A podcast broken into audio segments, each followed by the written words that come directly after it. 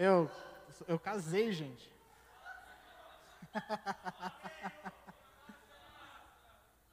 Vou tirar, gente, calma. É muita informação. Glória a Deus. Cadê a galera do Atitude? Cadê a galera dos Docmos? Eu costumo chamar de Doctude, né, amor? Cadê a galera do Doctude? Glória a Deus. Gente, muito feliz de estar aqui com vocês. Ter o privilégio de trazer a palavra essa noite. Obrigado aos pastores. Obrigado à liderança né, do Atitude, dos Docmos, por essa oportunidade. E eu creio que Deus vai falar grandemente nos nossos corações. Amém? O céu está aberto. Já pude sentir que o céu está aberto. Então, depende de cada um de nós agora receber, tomar posse e se deixar levar na presença do Senhor. Amém? Abra a palavra de Deus comigo em 1 Reis. 1 Reis 19, 19.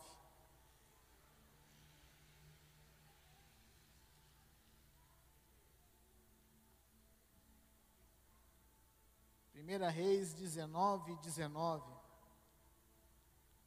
Você que for achando, coloque sua mão direita sobre a palavra, sobre a sua Bíblia, sobre o seu smartphone. Amém? Todos acharam? 1 Reis 19, 19. Feche seus olhos, Senhor.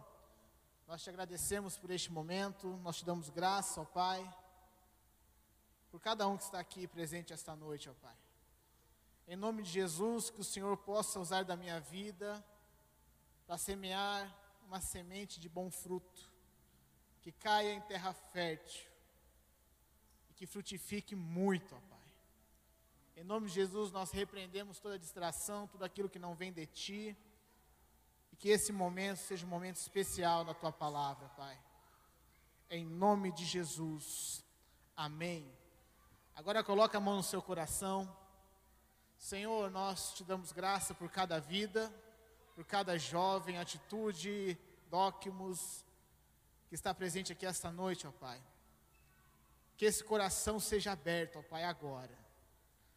Perdoa os nossos pecados, perdoa os nossos erros. Que essa noite nós possamos sair daqui cheios da Tua presença e com uma palavra em nosso coração, Pai. Em nome de Jesus, amém. Glória a Deus. A pastora entrou em contato comigo, pedindo para nós estarmos aqui, ministrando a palavra. E eu confesso que eu, há um tempo já estava com uma palavra no óleo. Mas no decorrer da semana Deus foi mudando, chegando aqui Deus já mudou, enfim. Deus vai conduzir essa palavra. E essa noite eu quero trazer para vocês a respeito de Eliseu, profeta Eliseu. Eu quero falar sobre o início do ministério dele. E eu quero falar sobre o final do ministério dele. Nós não vamos falar de tudo, porque demandaria muito tempo. Mas o início do ministério de Eliseu é algo que queima no meu coração. Então, em 1 Reis 19, 19 está escrito assim: Partiu, pois, Elias, eu estou na versão Ara, não sei se tem a versão Ara, eu estou na versão Ara minha aqui, amém? Partiu, pois, Elias dali e achou a Eliseu, filho de Safete, que andava lavrando com doze juntas de bois adiante dele. Ele estava com a duodécima, ou seja, a décima segunda. Elias passou por ele e lançou o seu manto sobre ele. Então deixou estes os bois, correu após Elias e disse: Deixa-me beijar a meu pai e minha mãe, e então te seguirei. Elias respondeu-lhe: Vai e volta, pois já sabes o que, te, o que fiz contigo. Verso 21. Voltou Eliseu de seguir a Elias, tomou a junta de bois e os imolou, e com os aparelhos dos bois, cozeu as carnes e as deu ao povo. E comeram então, se, e comendo e comeram. Então se dispôs a seguir Elias e o servia. Eliseu estava no Monte Horeb e Deus deu uma, um direcionamento para ele, para que ele ungisse Eliseu. E assim ele o fez. Foi até a casa de Eliseu e ali Eliseu estava trabalhando. Ele estava ali com seus bois, arando a terra, cuidando da propriedade que era dos seus pais. E o interessante nessa palavra é que Elias chega e joga sobre ele o manto. Em nenhum momento ele questiona, em nenhum momento ele pergunta o que está acontecendo, em nenhum momento ele se assusta, em nenhum momento ele desiste, fala que não quer. Ele simplesmente pede para que Elias deixe ele se despedir dos pais, dos seus pais. Ele já sabia o que esperava. Ele já sabia o que era para ser feito. Eu acho tremendo que muitas vezes nós questionamos tanto Às vezes pede para a gente limpar banheiro e a gente fala, pera, por que eu? Às vezes pede para a gente fazer algo que não seja um microfone, que não seja um instrumento musical que está mais em destaque, é algo que vai ficar mais escondido, que ninguém vai ver, e a gente se questiona, a gente reclama. Eu aprendo muito com essa passagem. E Eliseu só pede uma coisa: se despedir dos seus pais. Se não me engano, em Mateus, tem uma passagem que o título, pelo menos da NVI, se eu não me engano, é Quão difícil é seguir Jesus. E ali estão alguns que querem seguir Jesus, e Jesus fala: olha, para um deles, a, as raposas têm as suas tocas, os passarinhos têm os seus ninhos. Mas o filho do homem não tem onde descansar. Aí outro pergunta, fala que quer seguir ele, mas quer seguir Jesus, mas que primeiro quer enterrar o seu pai. Aí Jesus responde novamente para ele: ó, deixa que os mortos enterrem os, mor os seus mortos. E o outro ainda mais fala: Senhor, eu quero te seguir, porém deixe-me despedir dos meus pais. E Jesus retruca, fala: aquele que põe a mão na arado e olha para trás não é digno. Confesso que sem entendimento a gente vê isso e a gente fala: poxa vida, ele só queria se despedir dos pais. Mas nesse sentido, despedir dos pais é ajeitar a sua casa para uma grande viagem. Ou seja, ele não ia simplesmente ir ali, pai, mãe, tchau, eu estou indo seguir Jesus. Não, ele ia se organizar, vamos dizer assim, financeiramente primeiro. Ele ia organizar as suas coisas, ele ia passar um tempo com a família. Quando tivesse tudo ok, ele ia seguir Jesus. Demandaria muito tempo, por isso que Jesus responde daquele jeito com ele. Mas Eliseu fala que quer se despedir dos pais, e nesse sentido, era simplesmente pai e mãe. O sentido da minha vida chegou a mim agora. O meu propósito veio a mim agora. Eu estou largando tudo e estou indo embora. E o mais incrível desse texto é que ele queima todos os seus as carroças, o que estava utilizando, as parelhas que estavam utilizando ali para arar a terra. E com fogo ele mata os bois, cozinham a carne e doam ao povo. Um ensinamento maravilhoso nesse começo de ministério de Eliseu.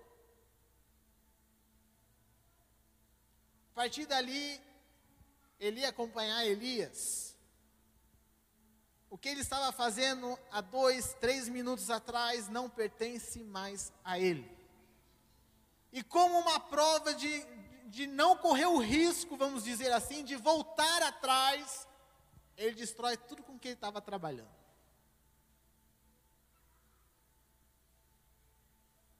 Sabe por quê? Porque no meio do caminho ele poderia desistir.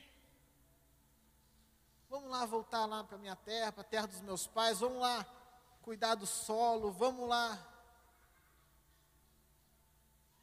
E eu pergunto para você essa noite, a pergunta é para mim também: quantas vezes nós queimamos aquilo que muitas vezes nos afasta do nosso propósito?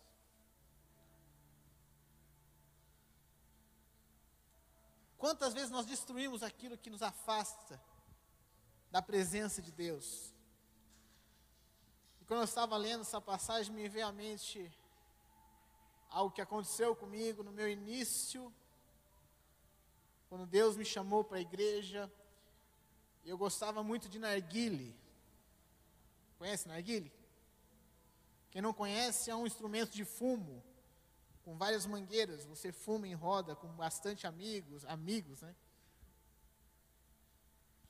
E eu tinha um narguile grande, e não é barato não. E tinha várias mangueiras. Eu tinha ganhado, eu tinha comprado, não lembro. Só que eu me converti. E o narguile em si só ele é muito bonito, é um vaso de vidro, é lindo. E ficou na minha casa. Mas eu me converti aquilo não pertencia mais a mim, uma nova história estava sobre a minha vida, e aquilo estava na minha casa. O Espírito Santo me incomodou tanto, gente. Mas enquanto eu não quebrei, joguei fora. Ah, porque você não deu para alguém? Não, você é louco. Influenciar outra a fazer? Enquanto eu não joguei fora, enquanto eu não quebrei, eu não tive paz. Porque aquilo já não fazia mais parte da minha vida. Aquilo representava um passado, um passado sombrio. E para Deus operar na minha vida, eu tinha que, ter, tinha que quebrar aquilo. Porque no momento de luta, aquele narguilha ia olhar para mim, eu ia olhar para ele. Não tem ninguém vendo, os pastores não estão tá vendo, né? Jesus nos convida essa noite, querido, a gente destruir aquilo que nos afasta da presença dEle, a destruir aquilo que nos afasta do propósito dEle. E Eliseu fez isso, queimou tudo, quebrou tudo, matou até os boi, deu ao povo comer e seguiu o seu caminho.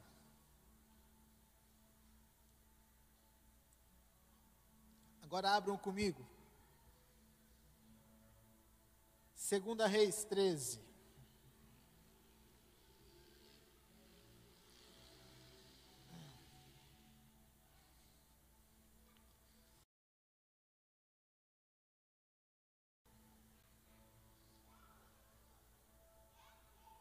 Segunda Reis 13. versículo 14.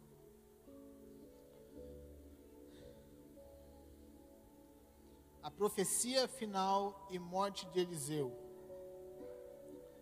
Estando ali, Eliseu padecendo da enfermidade de que havia de morrer, Jeoás, rei de Israel, desceu a visitá-lo, chorou sobre ele e disse: Meu pai, meu pai, carros de Israel e seus cavaleiros. Verso 15. Então lhe disse Eliseu: Toma um arco e flecha. Ele tomou um arco e flecha. Disse ao rei de Israel: Retesa o arco. E ele o fez. Então Eliseu pôs as mãos sobre as mãos do rei e disse: Abre a janela para o oriente. Ele a abriu. Disse mais Eliseu: Atira. E ele atirou. Prosseguiu flecha da vitória do Senhor, flecha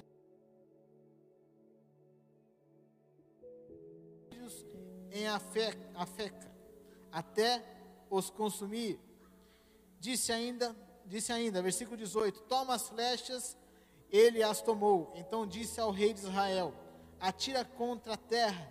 Ele a feriu três vezes e cessou. Até aqui por enquanto.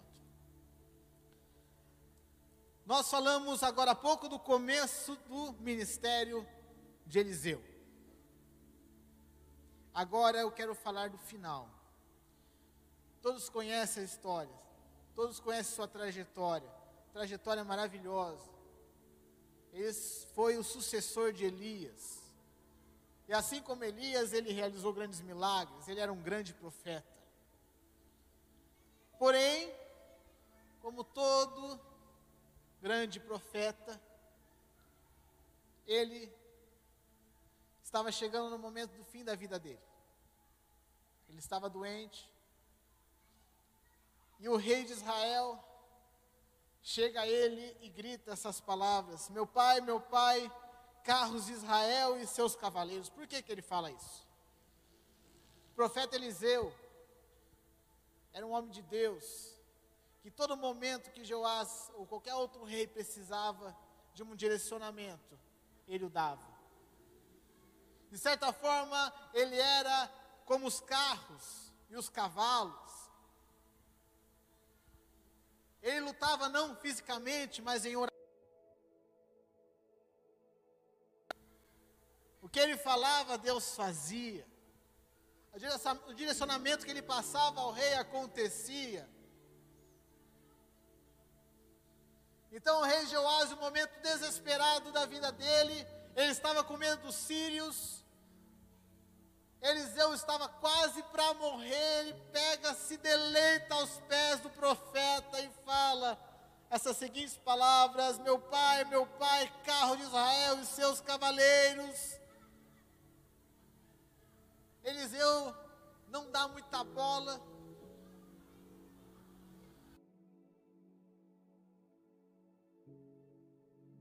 Então ele disse: Eliseu, disse Eliseu, toma um arco e flecha. Ele tomou um arco e flecha. Até aqui. Por que, que ele falou arco e flecha? Joás tinha com ele um arco e flecha. Sabe o que Deus fala comigo e com você essa noite? Deus quer usar aquilo que você tem em suas mãos. Isso é incrível, jovens, porque vê a história de Moisés. A gente às vezes nos diminuímos tanto, às vezes nós falamos não somos capazes, nós somos tão pequenos, ah, nós somos, não, não temos condições financeiras.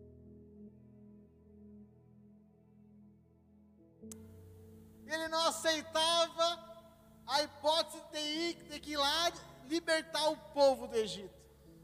Como que eu vou fazer isso? Em certo momento, Deus fala com ele e fala: O que você tem em suas mãos? Ele tinha um cajado. Você que conhece um pouco da Bíblia, você vai entender que o cajado ele usou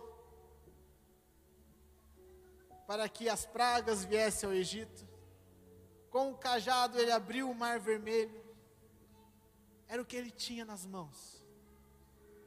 Davi, o que, que ele tinha nas mãos? Ele tinha lançadeira. Até marquei o nome, é um nome meio complicado, né? O alforge, alforge, né? Sempre esqueço esse nome. Alforge. E as pequenas pedrinhas era o que ele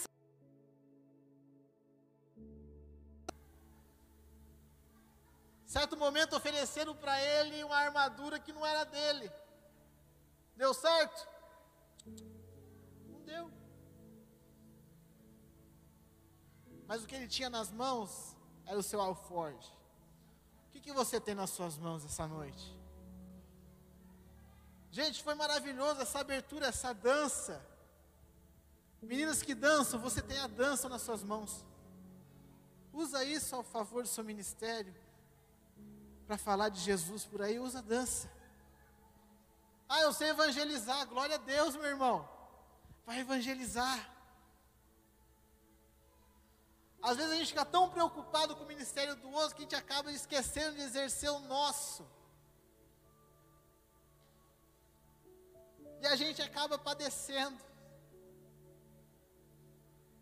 O tema desse acampamento é desperta. Então, querido, desperta essa noite. Use o que você tem em suas mãos. Que Deus te deu. Talvez você tenha uma condição financeira boa. Você possa ajudar outras pessoas. Use, ajude. Nessa ocasião, Jeoás tinha um arco e flecha. Verso 16: Disse ao rei de Israel: Retesa o arco. Então Joás pegou o seu arco, quer retesar o arco. É isso aqui, ó. Dá impulso para a flecha avançar. Então, quando ele falar retes do arco, o rei puxou. O que isso nos ensina essa noite, meu querido? Para a gente avançar, muitas vezes a gente tem que andar para trás. Para a gente alcançar aquilo que Deus quer para nossas vidas, a gente muitas vezes vai ser puxado para trás. Já ouviu falar aquela. Não sei se é. Não sei o que, que é. Mas é um ditado popular. Para trás a gente vai, mas é para pegar impulso. Quanto mais forte você puxar o arco, mais longe vai a flecha. Quanto mais você às vezes andar para trás, mais longe você vai alcançar. E às vezes a gente começa a passar por provas, passar por um momento difícil, começa perde emprego, como aconteceu comigo esse ano. E as contas começam a vir, você não vê saída, ou vê uma enfermidade, como aconteceu comigo esse ano. E eu estou indo para trás, para trás. Quantas vezes eu cheguei para minha mulher e falava, meu Deus, o que está acontecendo?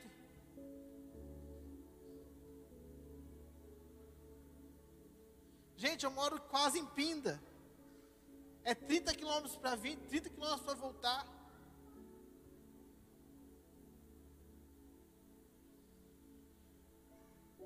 Esses dias eu fui com a minha esposa e tava, conversou com o bispo. Bispo, não tem como. Gastei o que não podia. Perdi meu emprego. Voltei a trabalhar agora, glória a Deus por isso, mas estou ganhando duas vezes menos que eu ganhava.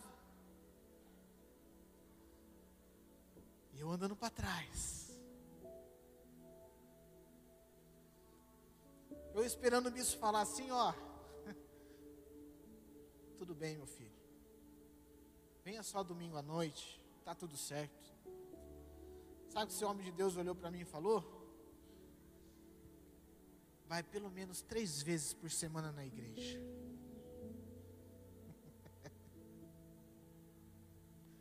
três vezes por semana na igreja. Cada vinda e volta minha é 60 quilômetros. 60, 60, 180 quilômetros que eu vou por semana para vir na igreja. Aí liberou uma palavra sobre nós: molhe os teus pés.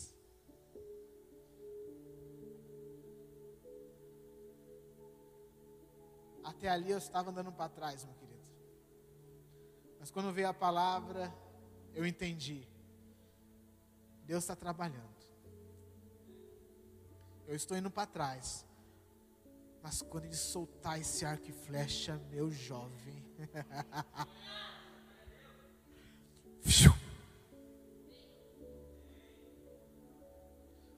não é só comigo, não. É com você também. Longe. Andar para trás é ruim. Mas quando solta o arco, você começa a pegar velocidade, meu irmão. Não tem ninguém que vai te parar. Glória a Deus. Eu entendi. Tomei posse da palavra pela fé, né, amor? Estamos indo. Vamos pagar um preço, vai dar tudo certo. Tenho certeza. Depois que ele fez isso, verso 16, Eliseu pôs a mão sobre a mão do rei. Sabe o que, que é isso, querido? Eu acabei de contar para vocês aqui. Eu estava andando para trás, para trás. Ó, estava só esticando a flecha. O bispo veio e colocou a mão nas minhas mãos. Isso se chama cobertura. Não tome nenhuma atitude, jovem. Não tome nenhuma atitude, Docmos, sem ter uma cobertura do seu lado. Sabe o que é uma cobertura? É alguém que você pode contar. Sabe aquela pessoa que você vai ligar de meia-noite, uma hora, três horas da manhã, precisa de uma oração chorando porque está passando por um problema, porque o arco está sendo muito puxado. A pessoa faz assim ó, na sua mão, ó. Está sendo puxado, mas eu estou aqui contigo. Ó. E Eliseu pôs a mão sobre as mãos do rei. E ele fez mais um pedido. Abre a janela. Versículo 17. A janela quem abre não é Deus. A janela quem abre somos nós. Senão o profeta aqui estava sem paciência, já abre a janela já. Não. Ela. Muitas vezes a gente está sem esperança porque a janela está fechada. A gente não consegue enxergar o adiante. Eu falei sobre isso na campanha de Daniel. Daniel, quando ficou sabendo do decreto do rei, subiu ao seu quarto e ali ele abria a janela para quando dava para Jerusalém, ali orava três vezes por dia. Jerusalém ali dava esperança para ele.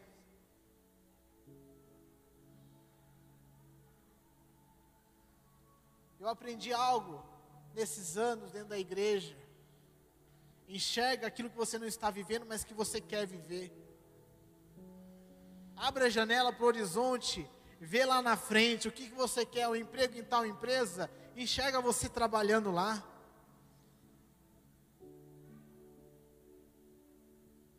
É uma família, enxerga a sua família lá na frente. É uma cura, enxerga a cura lá na frente.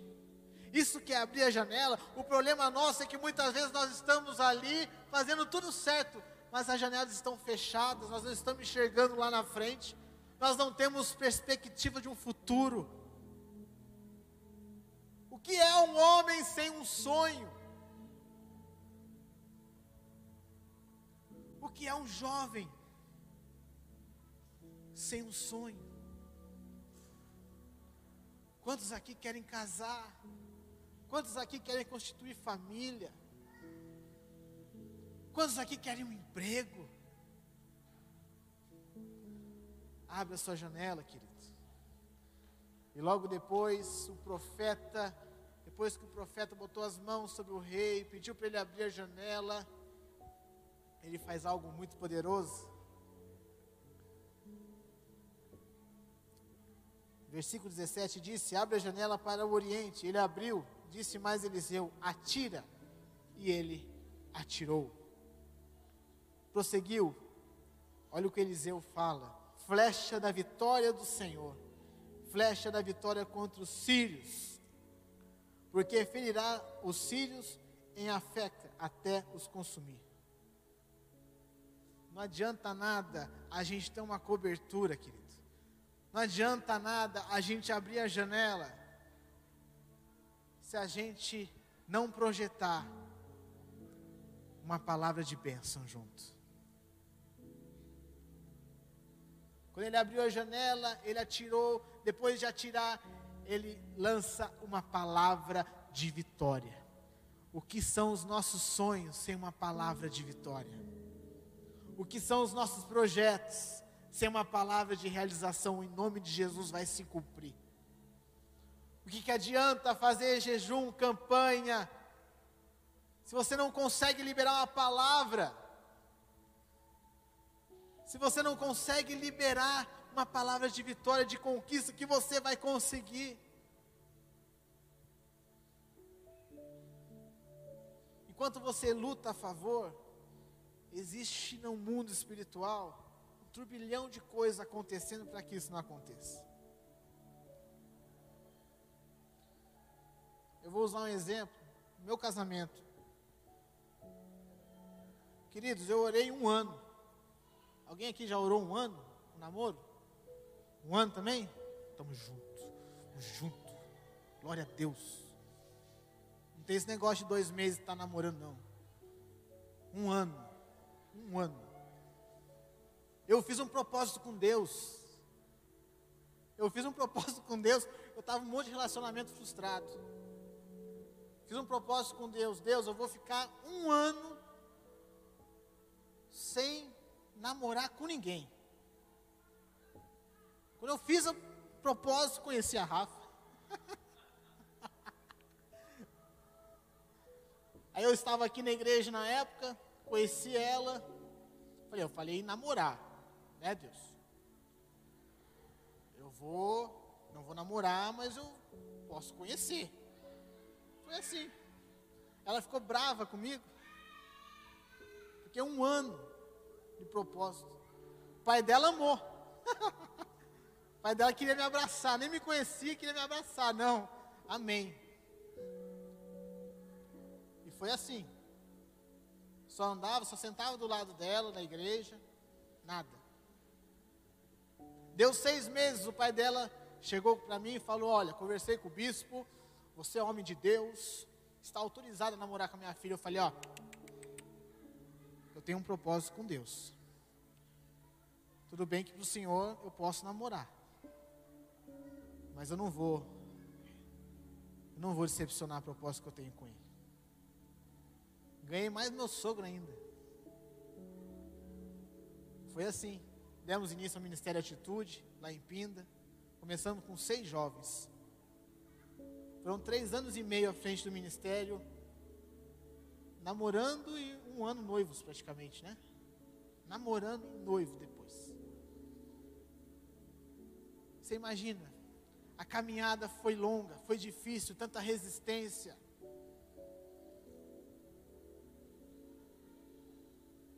Ministério de Atitude, depois de três anos e meio, começamos com seis, estava com setenta. Tinha mais gente nos jovens do que no domingo à noite na igreja. Honra e glória do Senhor.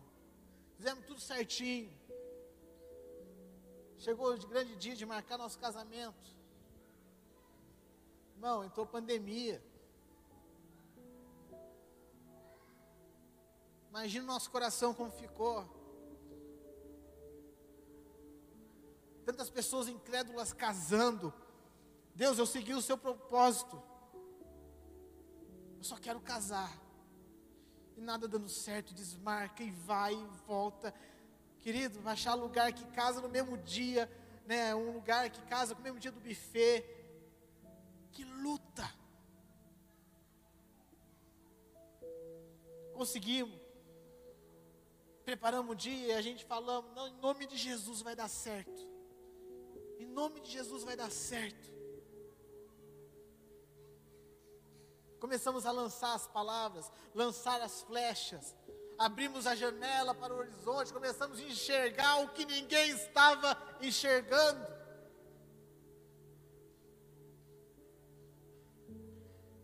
Te marcou dia 24 de abril, querido. Se eu te falar, eu me emociono cada vez que eu falo disso. O decreto foi até dia 23. Dia 24 liberou casamento. Dia 24 liberou casamento. Se fosse um dia antes, eu não teria casado. Porque nós abrimos juntos uma janela para o horizonte, começamos a lançar flecha de vitória. Eu, nós vamos casar dia 24. Nada vai impedir esse casamento. Palavra tem poder, nós usamos a palavra tantas vezes no dia, às vezes para para nada. A gente esquece de lançar uma palavra de vitória.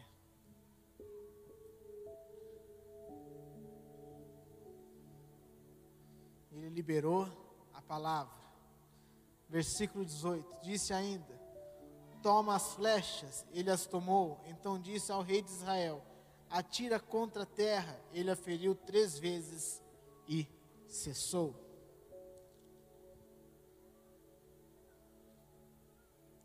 Versículo 19: Então o homem de Deus se indignou muito contra ele, disse: Cinco ou seis vezes a deveria ter ferido, então ferirás os sírios até os consumir, porém agora só três vezes ferirás os sírios.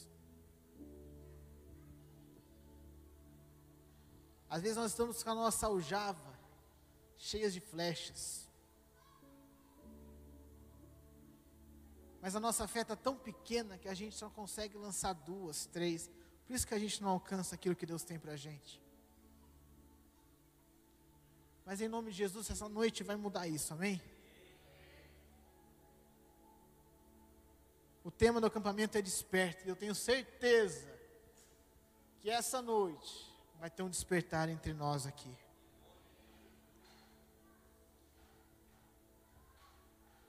Nós vamos lançar 15, 20 flechas. Cada flecha é um propósito diferente. E pastor, Deus me deu uma palavra quando estava no louvor. No versículo 20. Morreu Eliseu e o sepultaram. Ora, bandos, bandos dos moabitas costumavam invadir a terra em a entrada do ano sucedeu que, enquanto alguns enter, enterravam um homem, eis que viram um bando. Então lançaram o homem na sepultura de Eliseu. E logo que o cadáver trocou os ossos de Eliseu, reviveu o homem e se levantou sobre os pés. Eu não tinha nem preparado isso aqui para falar. Mas quando eu vi o tema do acampamento Desperta, Deus falou no meu coração: libera uma palavra sobre a igreja, sobre despertar. Nesse texto que nós acabamos de ler, Eliseu tinha morrido, tinha sido enterrado, eles estavam enterrando um corpo ali, quando foi invadida, eles simplesmente jogaram o corpo e fugiram. O corpo morto, o corpo morto, encostou no restos mortais, nos ossos de Eliseu. Quando encostou nos ossos, ele viveu novamente e ficou em pé. Tem área da sua vida que pode estar parecendo morta, meu querido. Você já abriu até um buraco. Você está lá carregando os seus sonhos, está lá carregando os seus projetos, você está carregando o seu ministério, você está carregando o seu casamento, você está carregando algo que para você já não tem mais jeito. Deus manda te dizer essa noite, quando você lançar isso sobre o buraco, que você mesmo cavou, vai ter um despertar daquilo que estava morto e vai reviver novamente. É uma saúde? É uma doença que está vindo contra a sua vida? Vai ter cura em nome de Jesus é uma família destruída, vai ser consertado em nome de Jesus. É um ministério que muitos estão achando que está acabando, ou que já acabou, vai ter um despertar. Ele vai acontecer na sua vida, em nome de Jesus. Você crê nisso? Quero que você fique em pé onde você está. Deixa chamar o louvor em nome de Jesus.